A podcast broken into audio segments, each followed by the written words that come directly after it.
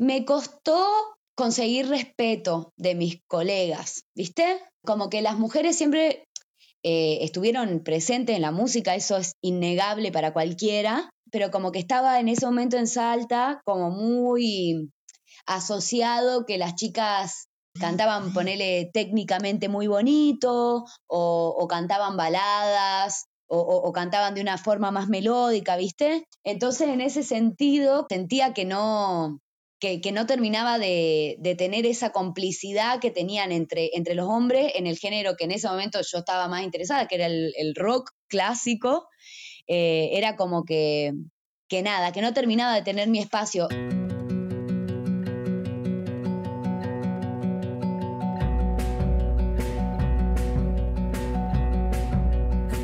De Salta a los subtes porteños y de Buenos Aires a los estudios de Abbey Road. En su valija solo cargó un poco de entusiasmo, ganas de crecer y la firme convicción de dejarse sorprender.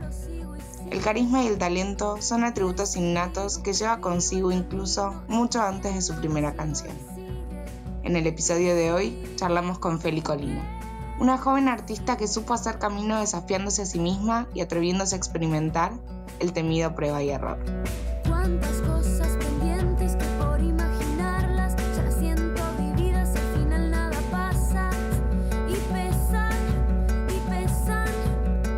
Este podcast es un lugar de encuentro.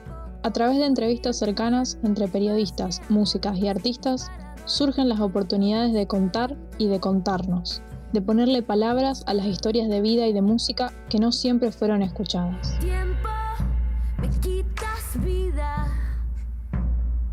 Con la escucha atenta y el diálogo sororo, resistimos. Todo lo que hoy me inspira mañana nada representará. No sé si les pasó, pero tuve como una especie de regresión a la adolescencia, eh, a, esa sensación de cuando volvías de la escuela a tu casa y estabas al pedo un día entero en tu cuarto. Entonces me encontré así, tocando la guitarra en mi cama, escribiendo, cosas como muy de ese momento, ¿viste? Como que después, obviamente, siguió pasando, pero no con esa, mm, con esa libertad de tiempo, digamos, eh, y, sin presiones.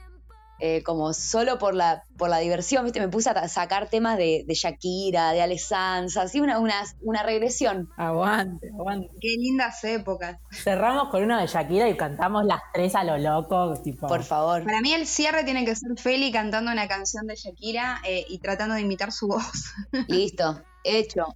Un coro de Shakiras. Y hablando, bueno, justo de fanatismo, ¿qué escuchabas cuando eras más chica o cuando arrancaste o cuando te empezó a tocar como el bichito de la música? No, mira, la verdad es que es una etapa que tengo poco clara, ¿viste? En la cabeza.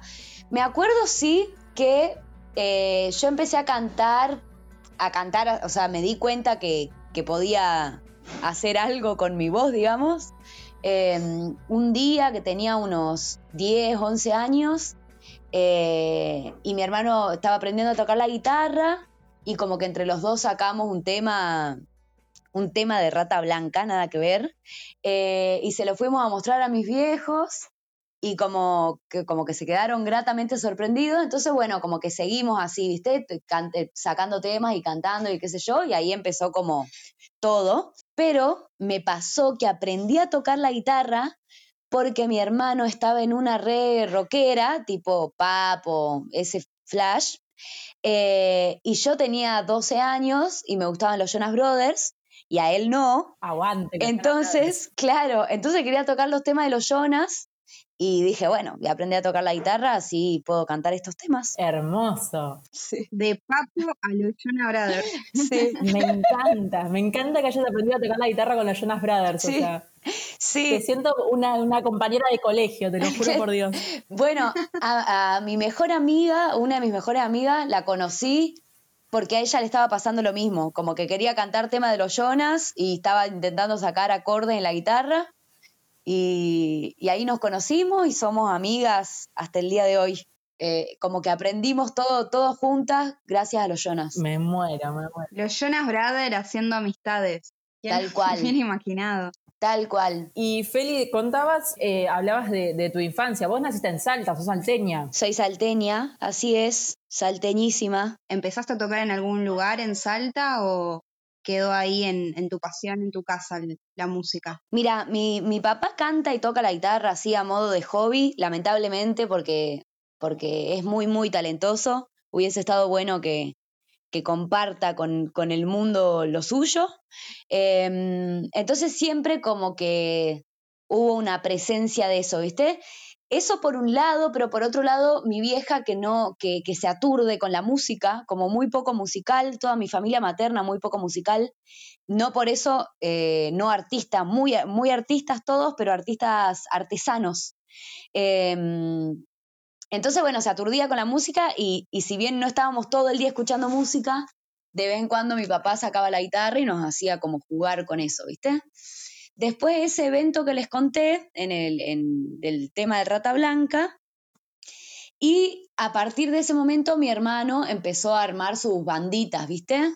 Eh, en un momento en el que, en el que la desconstrucción del rock en Argentina no estaba en boca de nadie, entonces las bandas eran todos de varones, em, más si era una banda de así de, rock barrial, tocaba él con sus amiguitos y yo, y yo no, no, no estaba invitada a participar. mucha bola.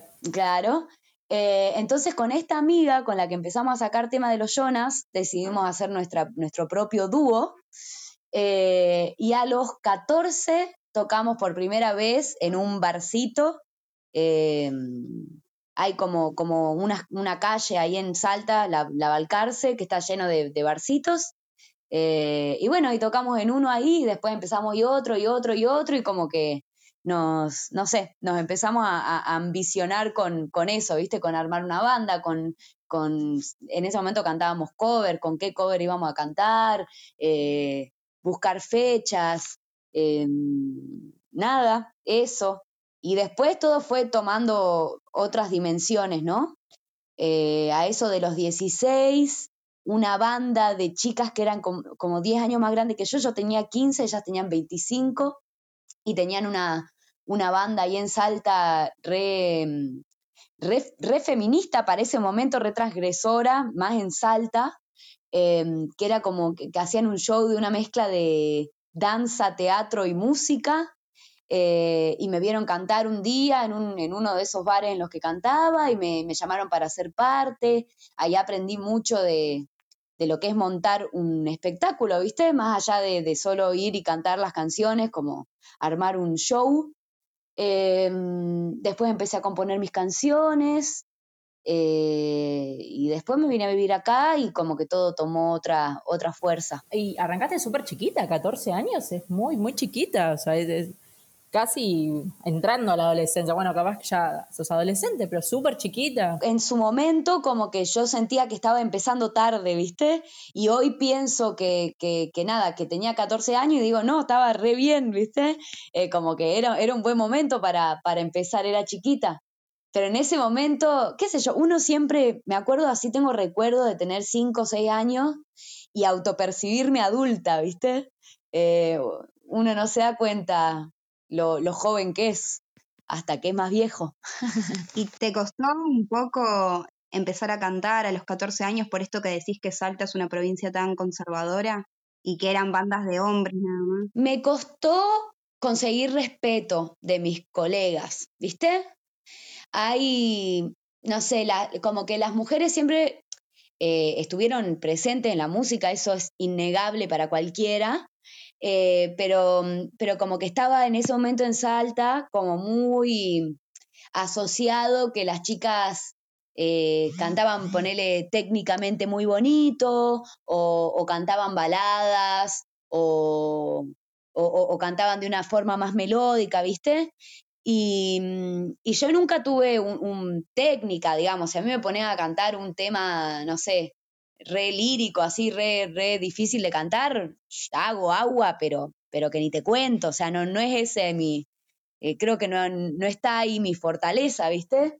Entonces, en ese sentido, como que, nada, sentía que no, que, no terminaba de, tener esa complicidad que tenían entre, entre los hombres en el género que en ese momento yo estaba más interesada, que era el, rock clásico.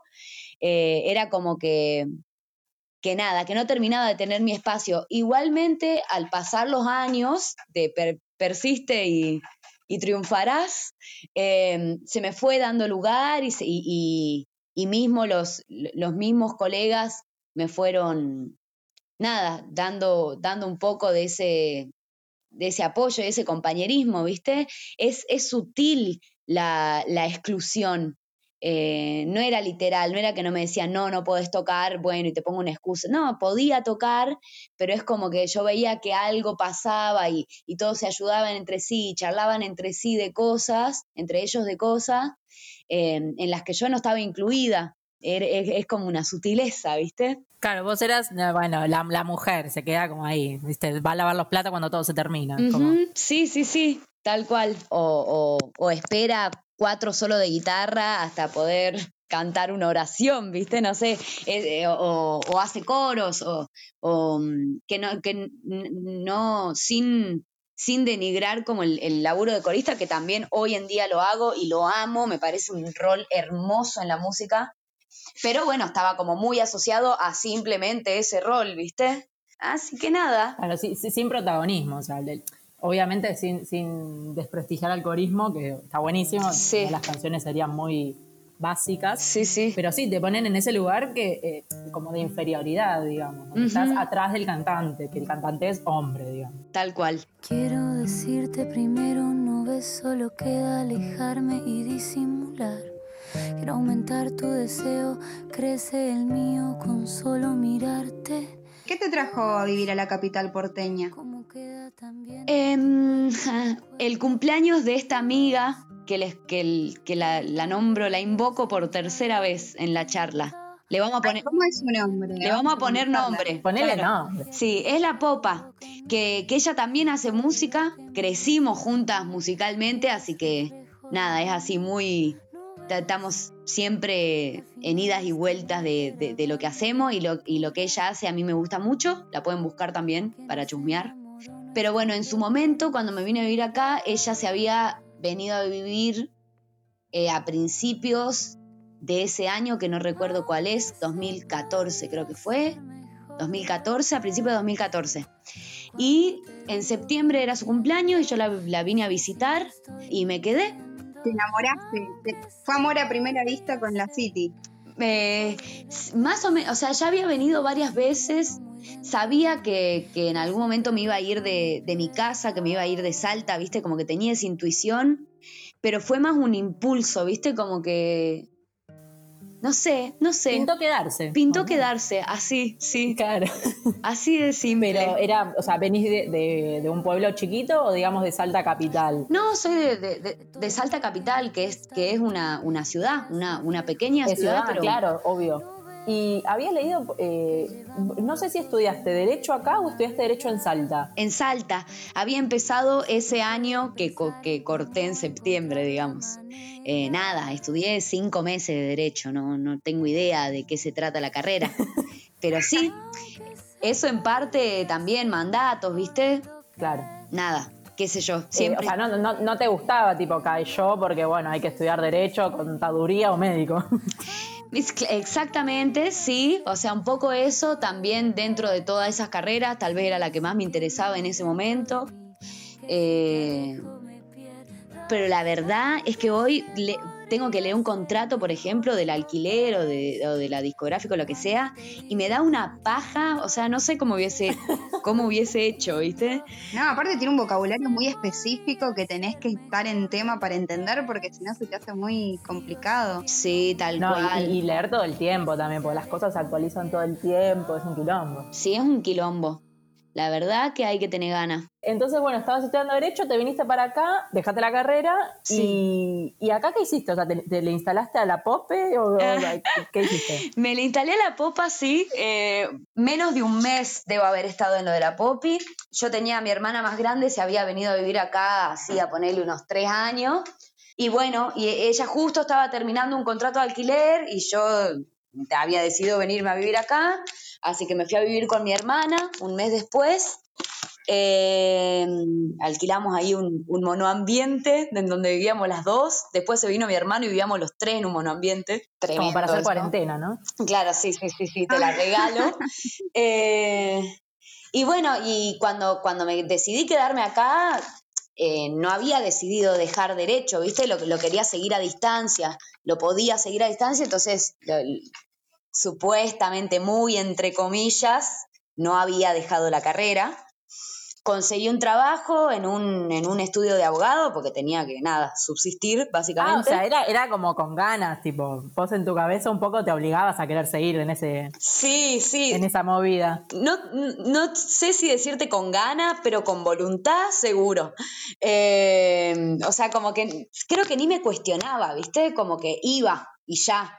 Claro, lo eh, hacía, como, la zanahoria, digamos. Tal cual, tal cual. Una zanahoria que, no me había cuestionado jamás también. Tenía 19 años, también era chica.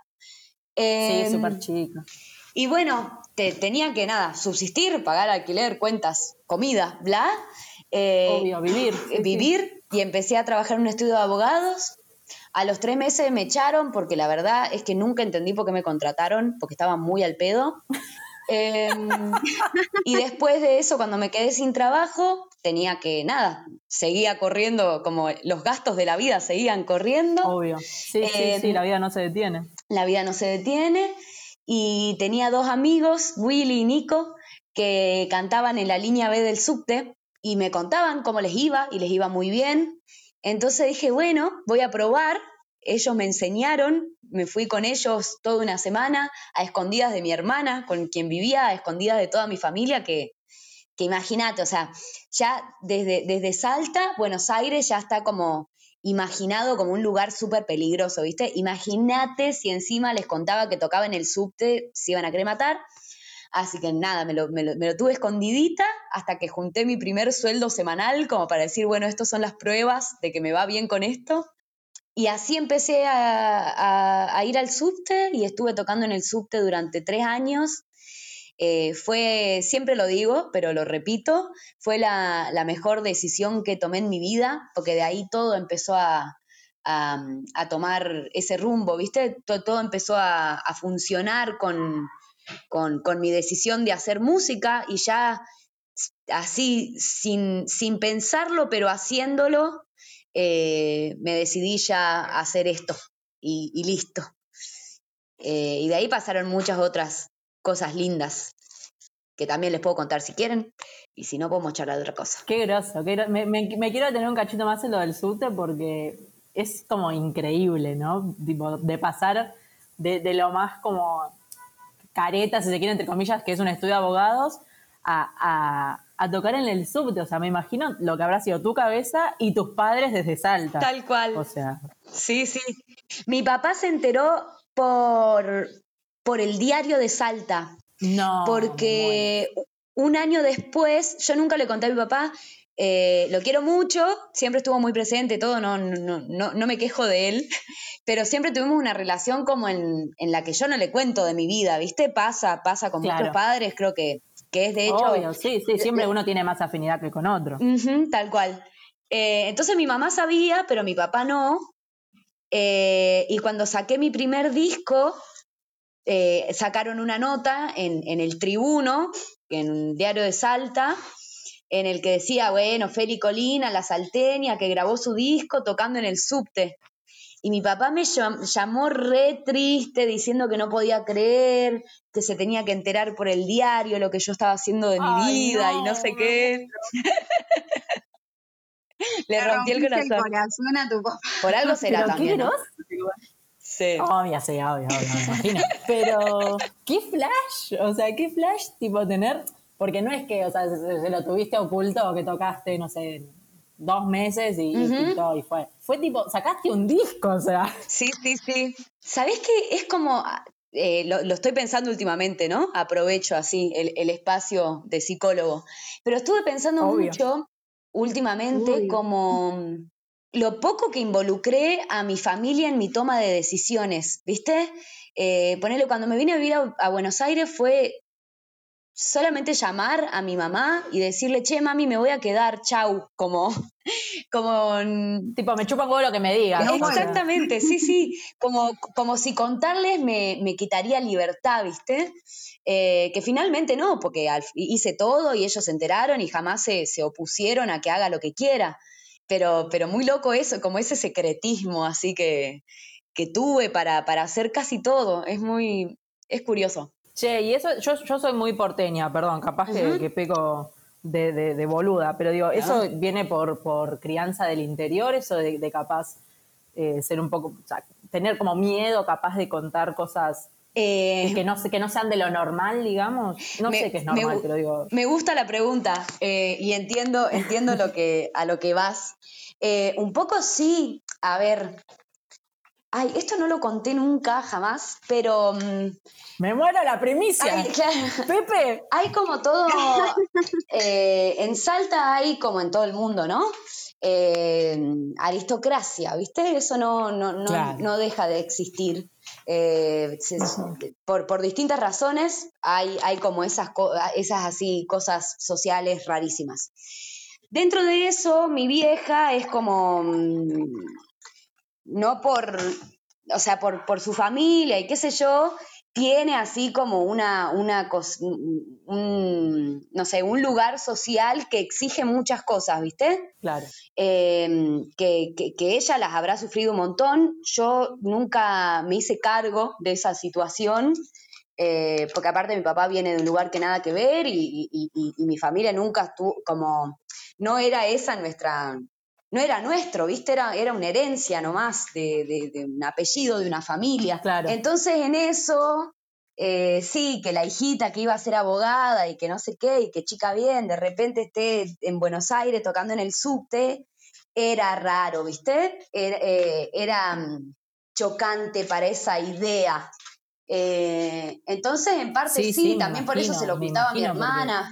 Hay como todo un fantasma del, del qué dirán, Creo igual que no es, no es solo de las provincias, ¿no? Creo que eh, yo ponerle cuando me vine a vivir acá, flayaba que, ya iba a estar libre de todo, de, todo que dirán, pero un pueblo somos el mundo entero, es un pueblo. Eh, como que no, no deja de existir eso, ¿viste? Deja de existir cuando, cuando deja de existir en tu mente. Eh, si uno le da, le da cabida, puede, puede existir en, en cualquier ámbito, en cualquier ciudad creo que haber mantenido el secreto puede venir por ahí.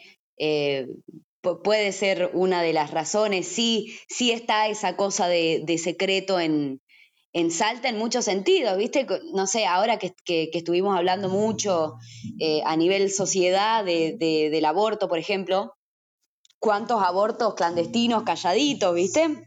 Esos... Me imagino, me imagino.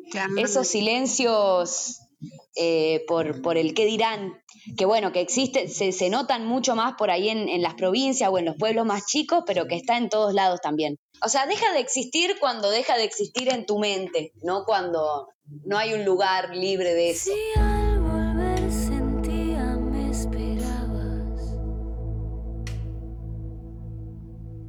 si con mirarte Me intriga saber cómo es uno si trabaja en relación de dependencia sabe que a fin de mes cobra tanta cantidad de plata, ¿no? Eh, y sueldo. En el subte, ¿cómo es? O sea, ¿cómo, es la movida? ¿Uno sabe? Sí, un, eh, poco también sabes. llegar? Sí, un poco también sabes. había un rango, ¿viste? Em, ah. Como que yo estaba organizada, o sea, no es que iba y bueno, y daba ahí un par de vueltas y sin saberlo, ¿viste? Sabía que iba tres horas, eh, cuántas veces por semana iba, cuánto ingreso me generaba eso, también porque necesitaba saberlo, ¿viste? Necesitaba saber con qué contaba. Eh, así que sí, sí te podés hacer un estimativo y es muy loco que en una semana de ir al subte hacía el doble de lo que era mi sueldo del mes en el estudio de abogado. Ah, tremendo. Entonces, cuando fui con todos esos datos, a, a, mi madre, a mi papá, a mi, a mi hermana, a mi familia, como que me dijeron, ah, bueno, está bien, hacelo nomás. Le cerraste la boca más de uno. Claro, tal che, cual. chicas, para mí que de acá nos vamos con Feli al subte y ganamos más de lo que Obvio, estamos estoy ganando ahora pensando, Feli, Es que no sé sí. si no te llevo. Es, es muy... El subte a mí me dio todo, todo. Confianza, entrenamiento, plata para subsistir, para hacer mi disco, para, para hacer la presentación de mi primer disco en aquel momento, para sacar otras dos canciones, para poder volver a Salta todos los veranos a estar con mi familia, eh, apoyo, eh, exposición, eh, mucho cariño, recibí mucho, mucho cariño. O sea, todos los días me iba con 200 personas diciéndome, eh, dale, seguí, es re lindo lo que haces, como... Bueno, también obviamente tres años tocando ahí me, me hicieron medio hacer un, un estudio sociológico, ¿viste? Claro, sí. Y, y mi conclusión es que la, la gente es esencialmente buena, esencialmente generosa, buena.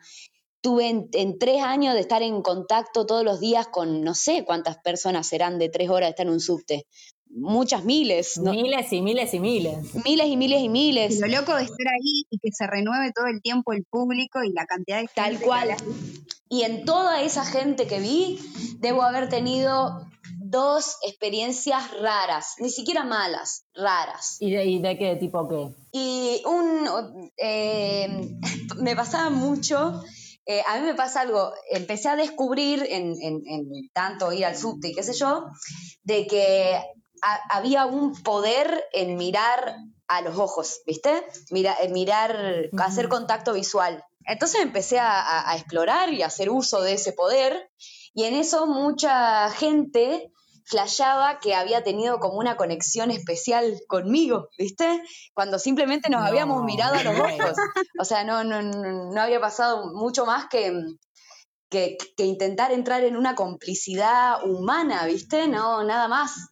Eh, y en eso, una de las, de las personas que quedó ahí pensando que había sido un, un momento especial, nada, se puso medio raro todo, ¿viste? Como que empezó a tener una, una relación conmigo solo.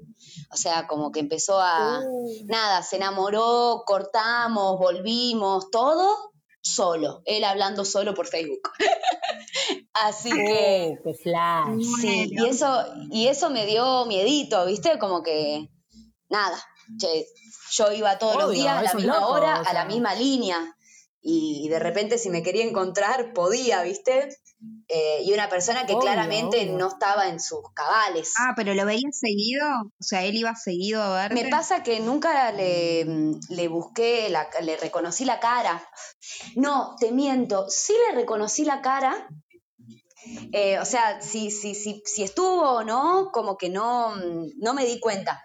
Pero sí había buscado fotos y un día me pasó algo horrible, que es que me lo crucé en un vagón y él estaba con una guitarra eh, en, en- en la mano, ¿viste? Como sin funda, digamos. Entonces yo pensé que él era un compañero del subte, digamos, y, y entré al vagón, empecé a cantar, lo miré y le dije, uh, perdón, no te vi. ¿Entendés? Al chabón. No, no, no. Entonces, de- le miro la cara como que se le desfigura y me pongo a hacer memoria así de, ¿de dónde conozco esta cara? ¿De dónde conozco esta cara? Me acordé quién era y me reasusté y me fui a mi casa. Eh, Ay, no. Sí, pero bueno, después nunca más lo vi, o sea, no, no es que sufrí un acoso físico, ¿viste? Sí, virtual, Sí, sí. Como, como un... Nada, en realidad fue un viaje de él, a mí ni siquiera me afectaba, solo me, me asustaba. El chamón flasheó. ya- Flasheó mal, flasheó cualquiera. Ujú. Sí, sí, se ve que evidentemente como que no, no, no estaba bien. No, claramente, si me decís que, él, que, que ustedes cortaban. No, todo, todo. O sea, es muy gracioso ver el chat y, y ver toda la historia que, que pasó en su ah, te mente. ¿viste? escribía. Claro, claro, en el chat eh, él se arrepentía eh, por, por, no sé, eh, o, o- o me decía, pero vos, no sé qué, bla, bla, como que tenía conversaci- conversaciones solo, era muy raro. Ah, qué flash, no. ¿Y vos, le- vos le No, yo le había respondido la primera vez que me había escrito porque todos los días me, me, me caían un montón de mensajitos de qué lindo y no sé qué. Eh, y yo le contesté como le contestaba a todo el mundo, muchas gracias, qué bueno que te Sí, haya buena gustado, onda. buena onda. Claro, buena onda. Eh, y fin, como que no sucedió mucho más, ¿viste? Por ahí me, me habrá Claro, no dicho más que un "Escuchá esa gracias". banda y yo le dije, genial, no sé, algo así, ¿viste? Como, ni idea. Pero buena onda, no más que eso. Claro, no más que eso, pero de ahí fueron meses de, de una relación en la que yo no participé, ¿entendés? En la que está la conversación de él hablando solo.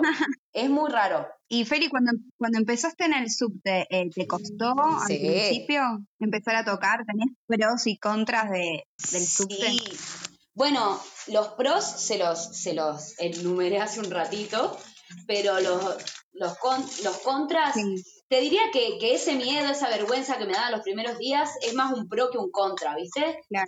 Durante meses, los- todos los primeros meses, los cinco primeros meses, por así decirte, me daba miedo el primer vagón todos los días, ¿viste? Como enfrentarme hacia la situación todos los días, porque aparte es una situación en la que, que no tiene inicio, entonces como que lo que va a hacer que vos comiences a trabajar es tu propio impulso por empezar, ¿viste? Claro. Exacto, dependés de vos y nada más que de vos. Claro, y nada más, y de mi guitarrita, y fin. Y tomar ese impulso como que sí, me costó todos los primeros vagones durante mucho tiempo. Pero después, bueno, ya no. Y un contra que diría es, yo iba sin amplificación, ¿viste? Entonces, nada, tenía que cantar más fuerte que mi guitarra y lo suficientemente fuerte como para que me escuche un vagón entero. Em, Claro. eso, por, por un lado, me entrenó mucho, por otro lado, me gastó mucho también. Claro. ¿Viste? Como que siento que, que hay un callito que quedó ahí en las, en las cuerdas después de, de todo ese tiempo.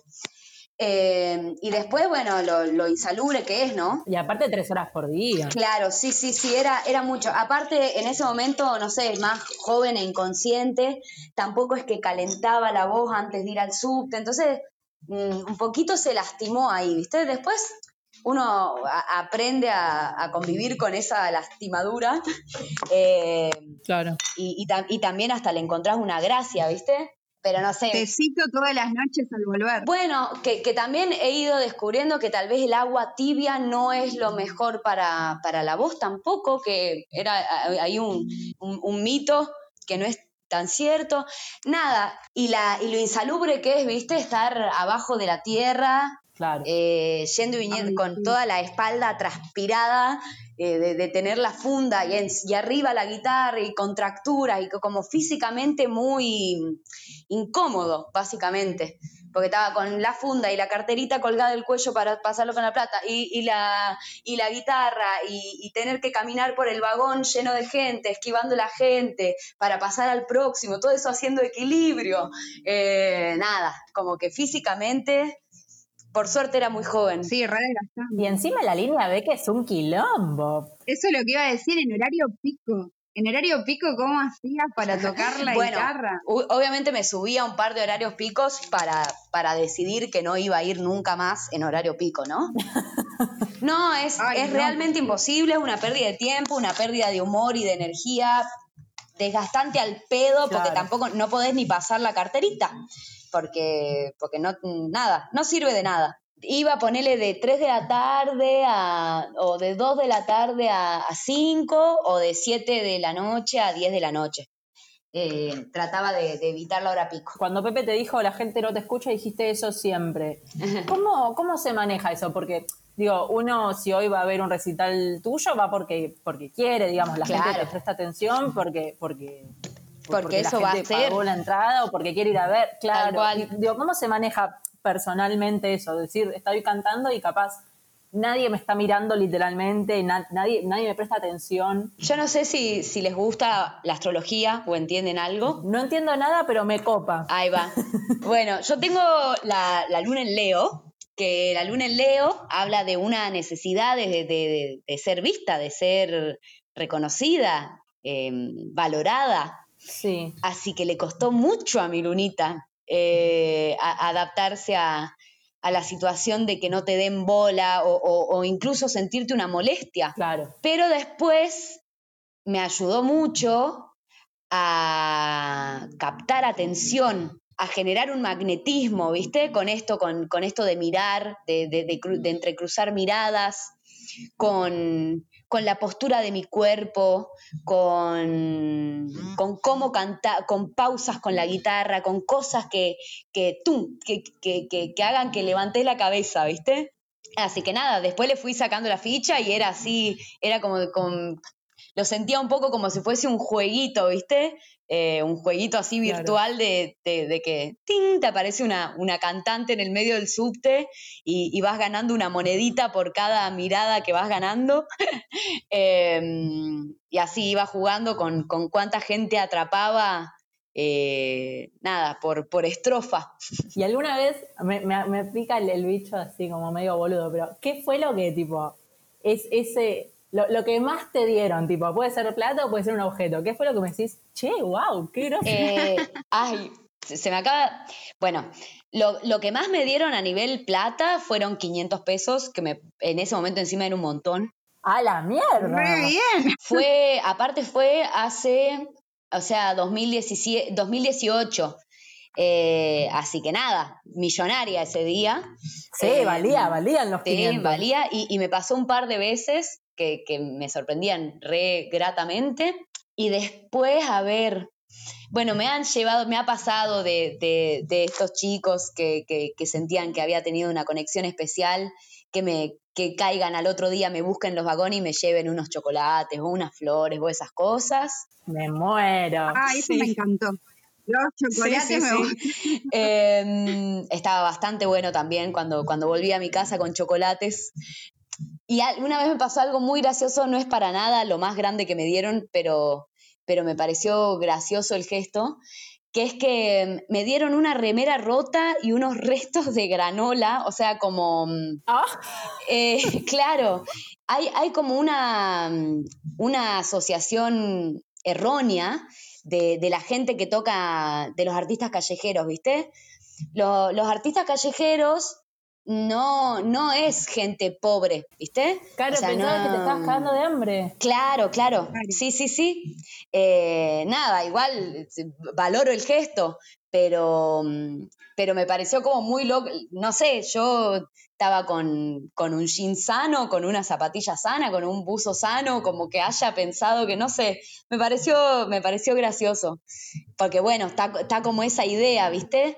Que no, que no es real eh, si bien sí hay mucha gente con, muchas carencias en el subte eh, y, que, que, también otra de las cosas que agradezco al subte es haber estado cerca de ese tipo de situaciones, me dio así como una perspectiva más amplia de, las distintas realidades, digamos. No es la gente que toca, ¿viste? Eh, los músicos son así como yo, digamos, gente que, que quiere vivir de la música y todavía no lo puede hacer arriba de un escenario.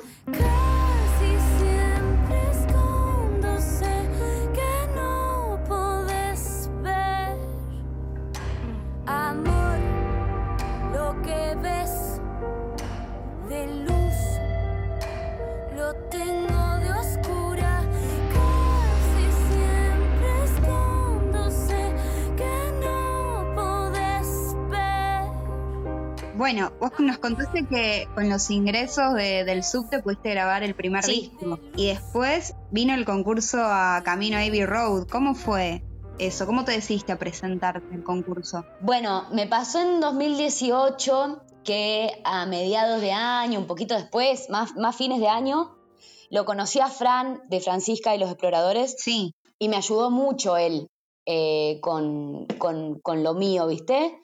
Con mi proyecto. Eh, lo conoció por, así por casualidad y desde que me conoció que, que, trata de que a mí me vaya mejor, ¿viste? Me ayudó mucho.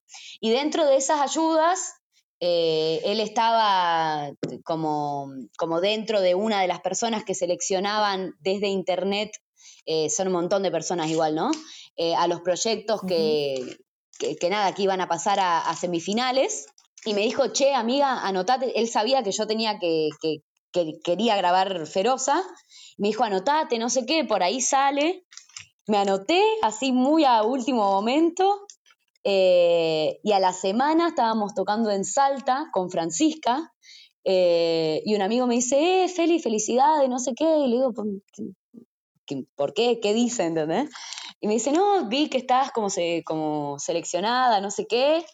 Y de ahí todo pasó muy, muy rápido. En un mes ya estábamos grabando el disco en Londres, ¿viste? No, qué groso. Sí, ¿Y cómo fue el proceso de selección? O sea, ¿ustedes mandaban algún material? Sí, es, así. Vos te inscribís mandando material. Va, es así, no tengo idea cómo es hoy en día. Pero en ese momento era. Eh, mandabas el, material, eh, creo que era un video y un demo, una cosa así. Em, un equipo de gente selecciona a los que quedan de internet, hacen como un primer, una primera selección y después hay una semifinal en la que tocas con otras 14 bandas, eh, de las cuales salen tres finalistas, y de ahí competís con los otros dos finalistas, y, nada, y el que gana se va a B-Road, el segundo graba un disco acá, y el tercero creo que graba un tema o algo así. Wow, y ganaron. ¿Cómo fue ese momento? Fue muy loco, fue una mitad de año muy loca. Eh, yo había entrado hace poquito, va, hace poquito había empezado el proyecto, digamos, a tocar con el ruso, con Conociendo Rusia. Entonces, como que se venía agitando el año, cada vez le iba mejor. Es como que desde la mitad del 2018 como que empezó otra etapa de mi vida, ¿viste? Eh, dejé de ir al subte, por ejemplo. Y pasó todo muy, muy rápido. Entonces, estaba de sorpresa en sorpresa con que, con que, no sé, con que tal había escuchado mi música, con, con que le había abierto un niceto a, a, Francisca, eh, como, no sé, fue una lluvia de buenas noticias y dentro de eso fue ganar el concurso. Entonces como que ya venía tan, tan abundante la, esa mitad del año que, que me lo tomé como algo más, ¿viste? Recién ahora me, tomo un poco más de, mm, perspectiva, eh, puedo valorar un poco más lo, lo que pasó. Pero en ese momento solo estaba manija, agradecida, pero muy manija, como muy... Nada, quería grabar el disco. Todo eso mientras rompes estructuras de, de, salta, o sea, es muy groso todo lo que pasó. Porque hablabas también recién de, Conociendo Rusia. Conociendo Rusia Em, la rompió en nada. ¿Cuánto? Hace. Sí, fue muy rápido. Que, es un año y la rompió. Sí, sí. Mira, íbamos a hacer el Gran Rex con Conociendo Rusia, festejando los dos años de, de, la presentación del disco, que fue en La Tangente, en donde estaban sus primos, sus tíos, su familia, ¿viste? Un lugar lindo, hermoso, pero chiquito y de repente dos años después estábamos por festejarlo, claro, en, un gran Rex, muy, muy loco el, crecimiento de la banda. Em, yo aprendo, aprendo mucho del ruso, aprendo mucho de, la banda, del proyecto. Está bien llevado por su líder, ¿viste? Con mucha valentía, con mucha pasión, con mucho talento. Eh, así que nada, bien, bien ganados esos frutos. Es terrible porque digo, si uno se pone a pensar capaz en, otros músicos, o sea, más viejos, eh, cuesta más llegar. Eh, sí, re. Ah. Llegar a, la masividad. y, que sean dos años es increíble. Es muy loco. Este, porque... Más allá, más allá de, de, conociendo Rusia, digo, hablando también en cuanto a, tu situación personal, es muy loco dos años. Es, muy loco, la verdad que sí. Más, por ejemplo, eh, eso, hablando de conociendo Rusia, que es como una banda de rock nacional bien clásica, ¿viste? Eh, en cuanto a instrumentación y todo, porque sí hay fenómenos así, pero tal vez más, sobre todo en la música urbana, ¿viste? Hay, hay muchos fenómenos de, pan de un día para el otro. Pero con así, con esta música tan orgánica y, así, que, de formación de banda clásica, es muy loco la, rapidez del crecimiento. Eso creo que es mérito de, de una generación, ¿viste? Creo que hay toda una generación ahora de, gente escuchando música local que está permitiendo que, los artistas del país crezcan y crezcan rápido. Em, y, como que se va contagiando y cada vez es más la gente que, escucha nada, la música de, acá. Sí, e, e, eso está buenísimo. creo que la gente también está un poco más abierta a escuchar cosas nuevas y eso también ayuda un montón el hecho de las plataformas en internet también, que nada, permite acceder más fácil a la música. Totalmente. Y como un apoyo local muy, muy lindo, muy natural también. O sea, yo escucho la música de mis compañeros, ¿viste? Eh, o sea, es como toda una generación que, decidió consumir música argentina, eh, música argentina nueva. Eh, así que creo que, habla bien de, de esta generación, de esta juventud eh, estar así, abierta. Dejó de ser cool eh, escuchar música en inglés y ahora le están dando bola Tal cual. a todo lo nacional. Eso está buenísimo. Está y buenísimo. Encima bandas de, todos lados, porque no solamente de Buenos Aires, que capaz que es como más centralizado, o sea, se está abriendo en todos lados. Totalmente. El otro día pensaba en la época de Charlie, Fito, Spinetta, bla, bla que, hubo también como, como, podría decir que fue el, auge anterior de la música nacional. Sí, total. Eran, excepto Fito, que es rosarino, eran todos porteños, ¿viste? Y de repente esta escena es mucho más federal, eh, casi que la lideran los cordobeses, los mendocinos, nada, como que... De Vos sos salteña, o sea, Yo salteña, claro, como que está, está mucho más federal la, la cuestión, lo cual también es es genial. Obvio. Abre, abre a, a, los artistas a otro público y al público a otro tipo de artistas también. Eh, hace todo más, más grande. Y bueno, para, quedamos en, te fuiste a grabar a Londres. Sí. ¿Cómo fue grabar un disco en Londres? O sea, y encima en dónde lo estabas grabando, ¿no? Porque Muy raro. No, te fuiste a una choza. En estudio más emblemático. mal, mal.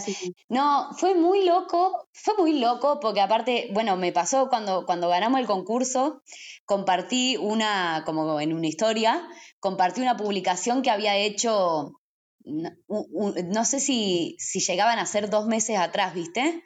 Que ponía un pedacito de una, de, una canción que, de, de Cicuta, una canción que íbamos a grabar para el disco, eh, y, había puesto en la descripción como, bueno, como todavía no tengo plata para grabar el disco, les voy dejando este adelanto, ¿viste? Eh, de, lo que se viene. Eh, y de repente, menos de dos meses después, estaba grabándolo en, Abbey Road. muy, muy, muy raro. Muy raro, muy loco. Creo que el lugar tiene, tiene una mística, tiene, tiene ese peso, ¿viste? Tiene ese, ese fantasma. Es un lugar hermoso, la gente es muy amable, te tratan como, como, como tratan a todos por igual, ¿viste? Nunca, nunca sentí así como, como algo distinto por, no sé, por, por ser una artista que no, que, no era conocida ni en su propio país, ¿viste? Eh, claro. Y, como un trato súper respetuoso. Eh, fue también muy bueno poder estar en otro continente con, la banda, eh, abstraídos de absolutamente todo y concentrados por completo, entregados por completo al, al disco. Eso fue un factor así re, re fundamental. ¿Cuánto tiempo estuvieron allá? O sea, ¿cuánto les llevó grabarlo? Nos daban seis días de estudio. Y, ah, le tuvieron que meter pata. Eh, sí y no, porque eran, eran seis días de estudio, que eran jornadas de 10 de la mañana a 8 de la noche, o sea, jornadas largas. Largas. Claro. Y como el disco lo grabamos en vivo, o sea, haciendo tomas simultáneas, como, como si fuese en vivo, ¿viste? Eh, todos yo cantando y los chicos tocando todo al mismo tiempo. Entonces no tomaba más que tres, cuatro tomas por canción, o sea, tres, cuatro veces de, tocar la canción para que quede ya el tema. Entonces lo terminamos grabando en cuatro días y nos quedaron dos días libres. De hecho, de esos seis días salió Feroza y salieron dos EP de dos amigos, de un amigo que, que vive allá en Londres y de otro amigo que había venido de, nada, acompañarnos.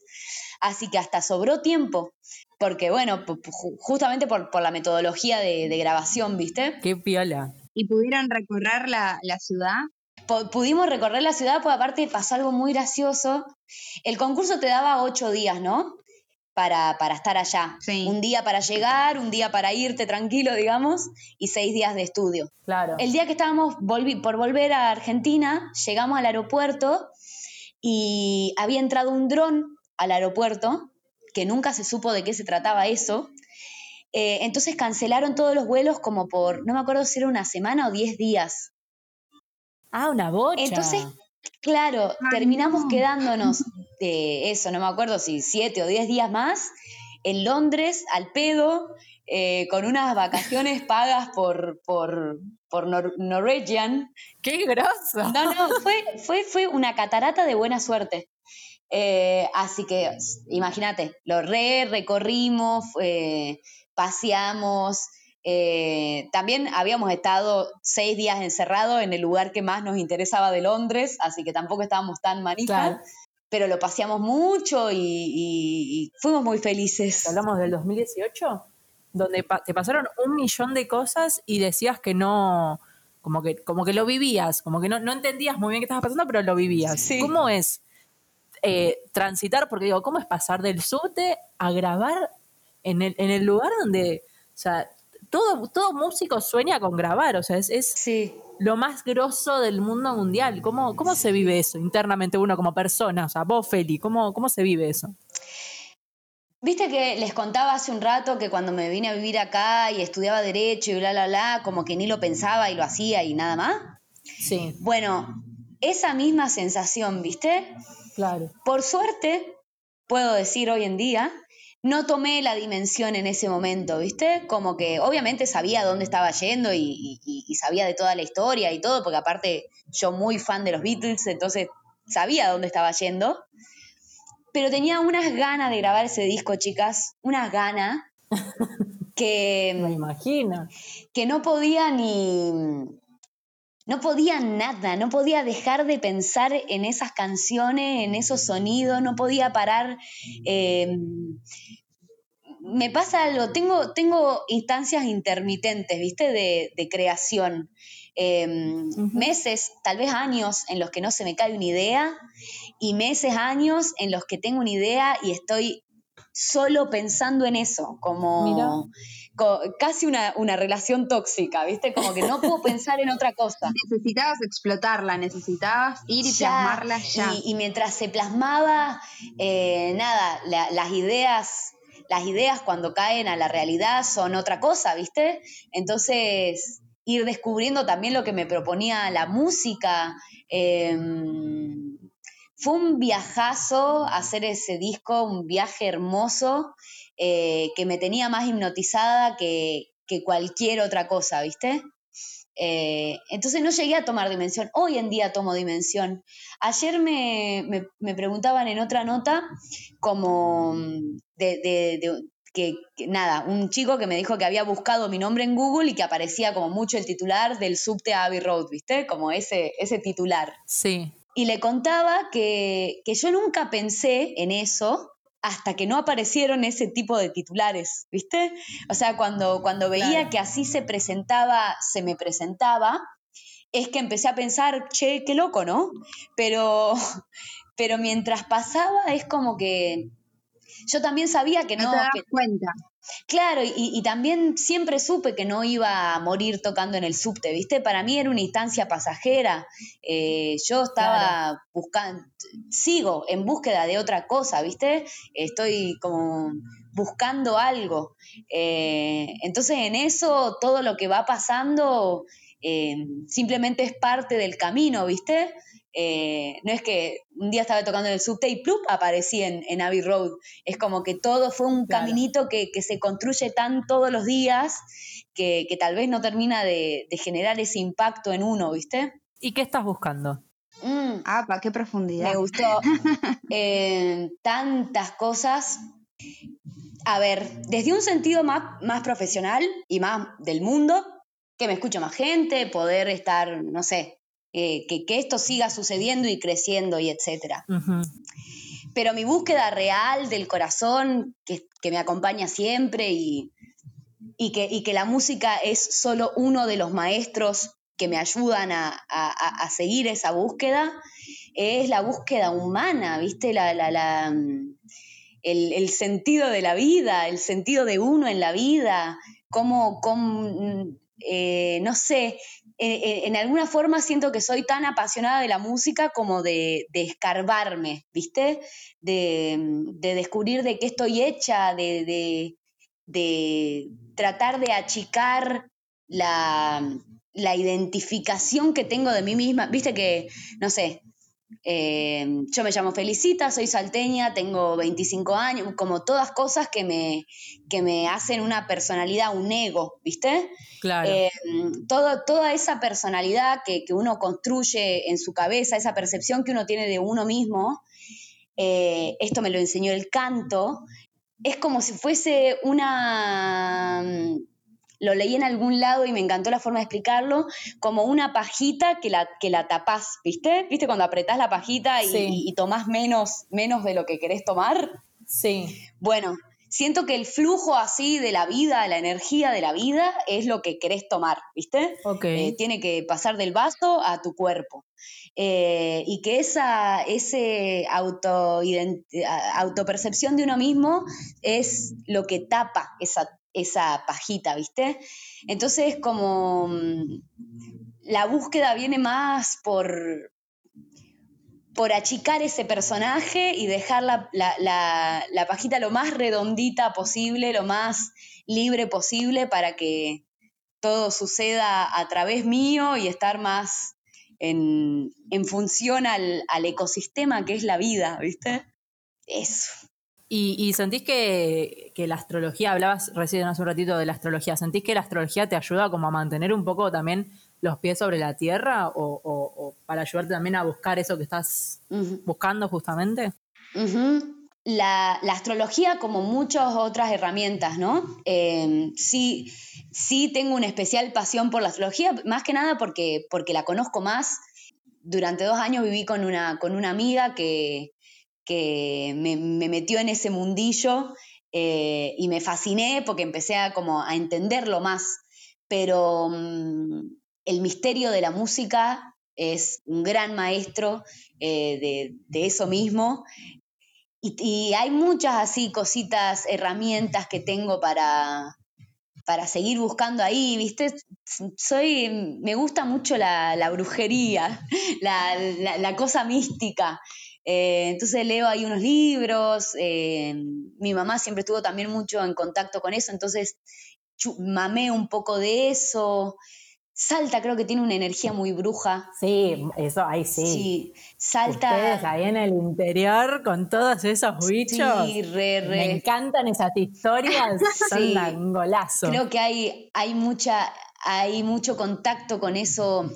Creo que la brujería no es más que la, interpretación del cerebro humano de, la energía de la naturaleza, ¿viste? De, la fuerza de la naturaleza. Ah, leí una vez en un libro, no me acuerdo cuál, que Dios, ya se iban a la mierda, ¿no? Que Dios es... Eh, me encanta. Vos dale. Es esa fuerza que atraviesa el tallo para que crezca la flor esa, esa energía de la vida, ¿viste? La que hace que, nazcamos, crezcamos, eh, muramos. Eh, esa es la, vida real. De ahí toda la, todo lo que inventamos es un invento del humano que lo puede estar viviendo paralelamente una bacteria y no nos estamos dando cuenta. Eh, por ahí las bacterias están preocupadas por llegar a fin de mes también, ¿entendés? Claro, total. Sí, pero, pero como que la realidad, realidad es eh, el río, que, no sé, el, hielo que se congela en la punta de la montaña y solita por, esa energía así de, la naturaleza logra generar un caminito que lo termina llevando al mar.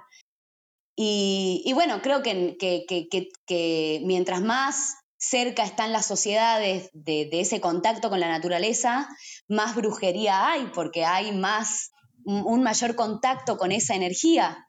Si el cerebro lo cree, entonces lo crea, digamos. Es como que si tiene fe en eso, entonces existe.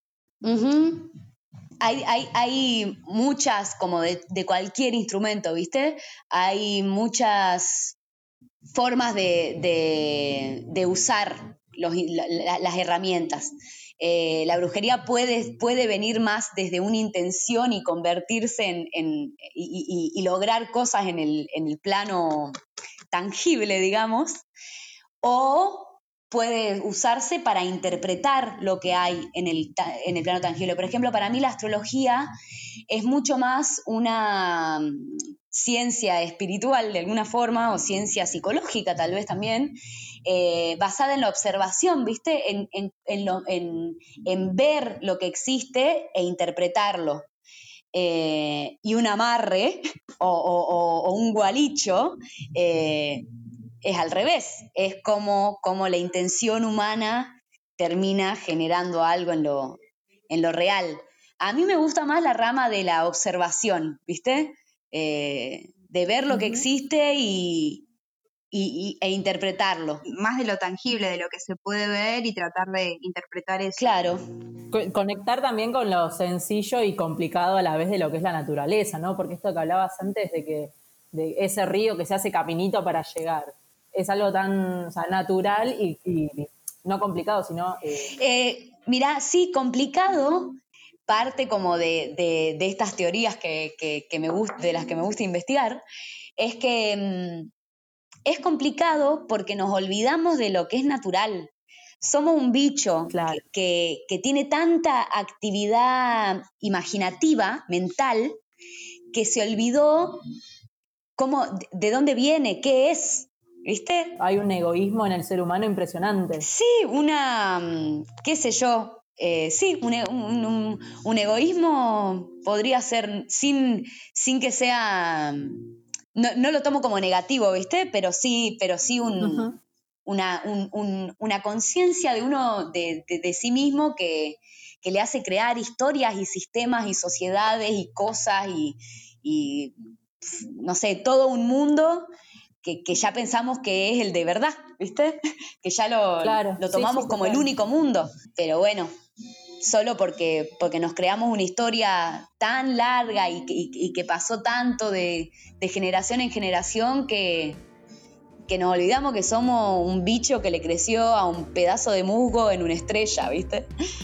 No quiero pensar si ya es martes, no sé ni si voy a encontrarte, no puedo decirte, desearte,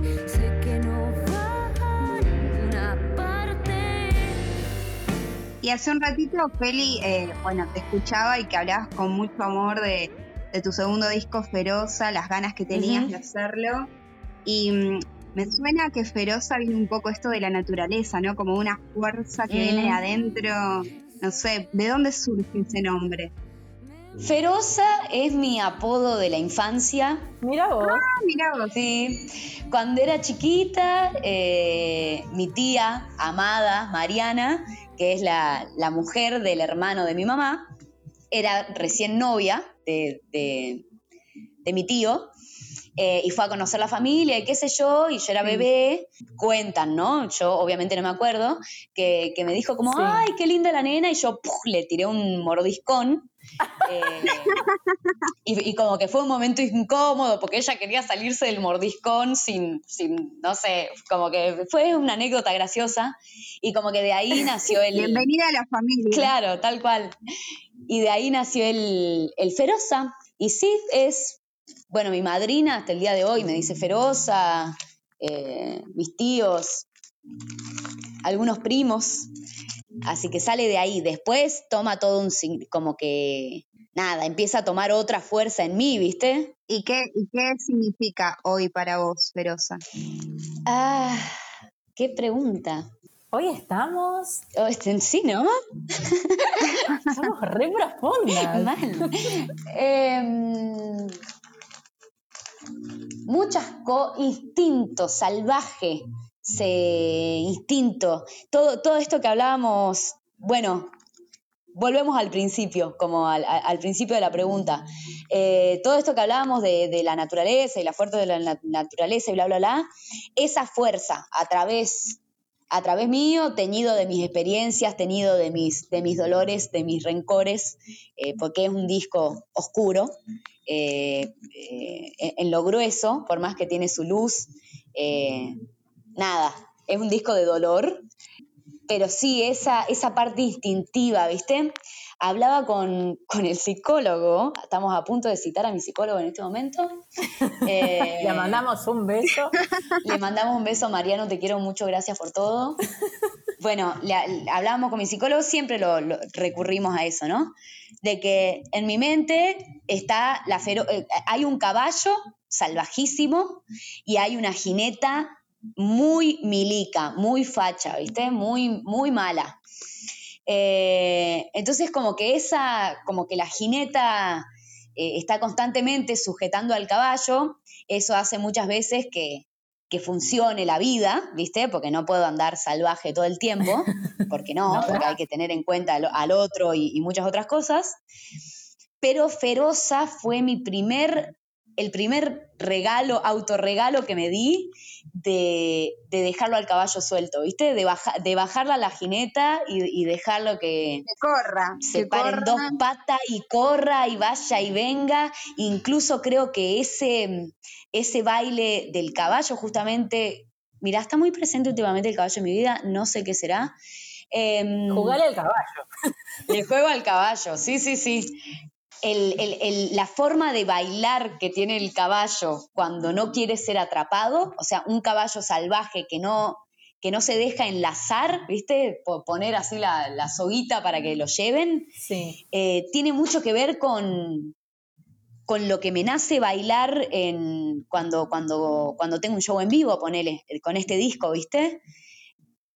Che, esto lo acabo de descubrir hablando con ustedes hasta, hasta lo voy a anotar, les voy a decir. La estamos rompiendo, no pasamos el psicólogo, Feli. sí, pásenme su CBU. Como re, re, bueno, el caballo suelto, literal, como esa, ese zapateo así de, eh, no sé si ustedes fueron alguna vez a algún show, show de Feroza, show, show mío en vivo. Hay como una forma de bailar, de alguna forma, que es muy eso, es muy el caballo retobado. Qué loco.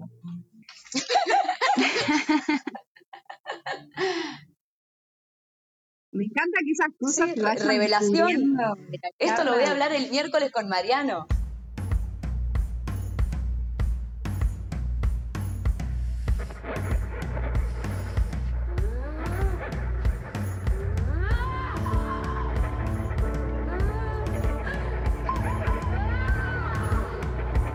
Y ya para ir cerrando, habías dicho de que Feroza es un disco donde eh, capaz hay, hay rencores y, como si bien tenía su parte de luz, también tenía su parte de oscuridad. ¿Sentís que fue un disco que te ayudó a sanar ciertas cosas? Em, creo que es un disco que me ayudó a, a exponérmelo, ¿viste?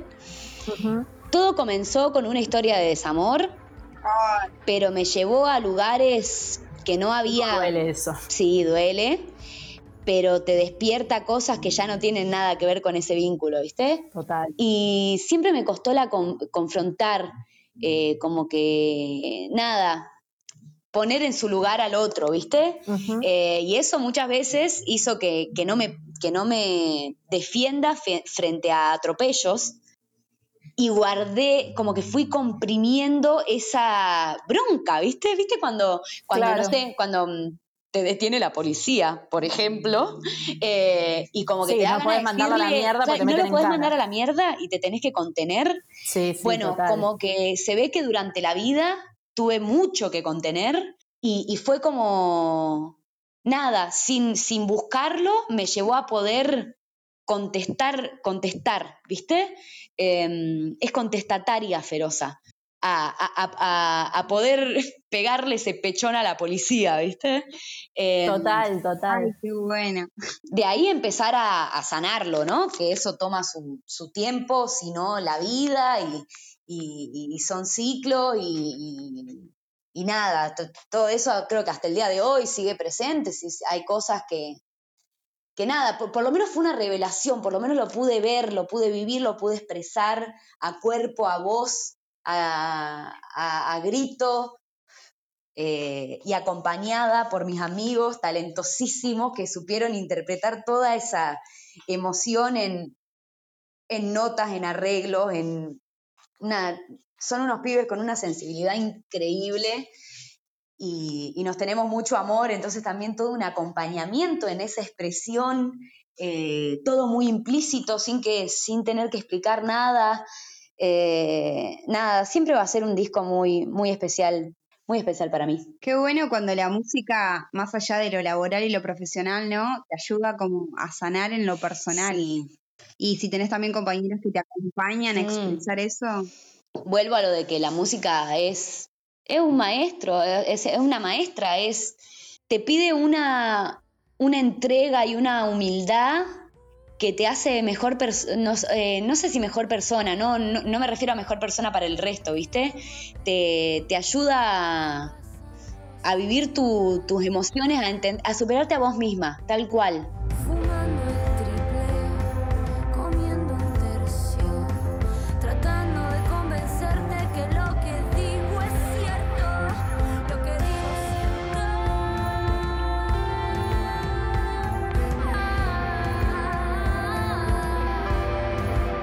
Encantó que, que hayas podido eh, tener revelaciones en esta entrevista. Sí, un poco ¿no? me subió el ego, te digo, ¿eh? Es que estamos, estamos muy, estamos muy cómodas. Buena química. Sí, estuvo muy bueno. Estuvo muy bueno. que sí. Feli, sos una divina. Nos encantó charlar con vos. A mí me encantó charlar con ustedes. Mal, como que quiero llamarte todos los viernes, Feli. La pasamos Listo. muy bien. Yo también la pasé muy bien. La pasé muy bien. Eh, Feli nos prometió Shakira. ¡Ay, es verdad! ¡Qué momento! Me muero. Es verdad. A ver.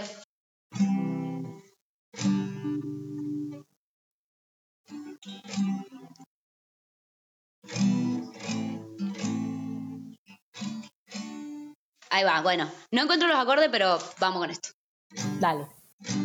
Si es cuestión de confesar, no sé preparar café y no entiendo de fútbol. La verdad es que también lloro una vez al mes, sobre todo en el frío. Conmigo mm, fácil, ya debes saber, te conoces. Yeah. El cielo está cansado ya de ver la lluvia caer. Eh, Y cada día que pasa es una más. ¡Qué temor! Por favor. me mata porque se escucha Bueno, con, nada, temazo, con triple temazo. delay. Ay, lloro, lloro.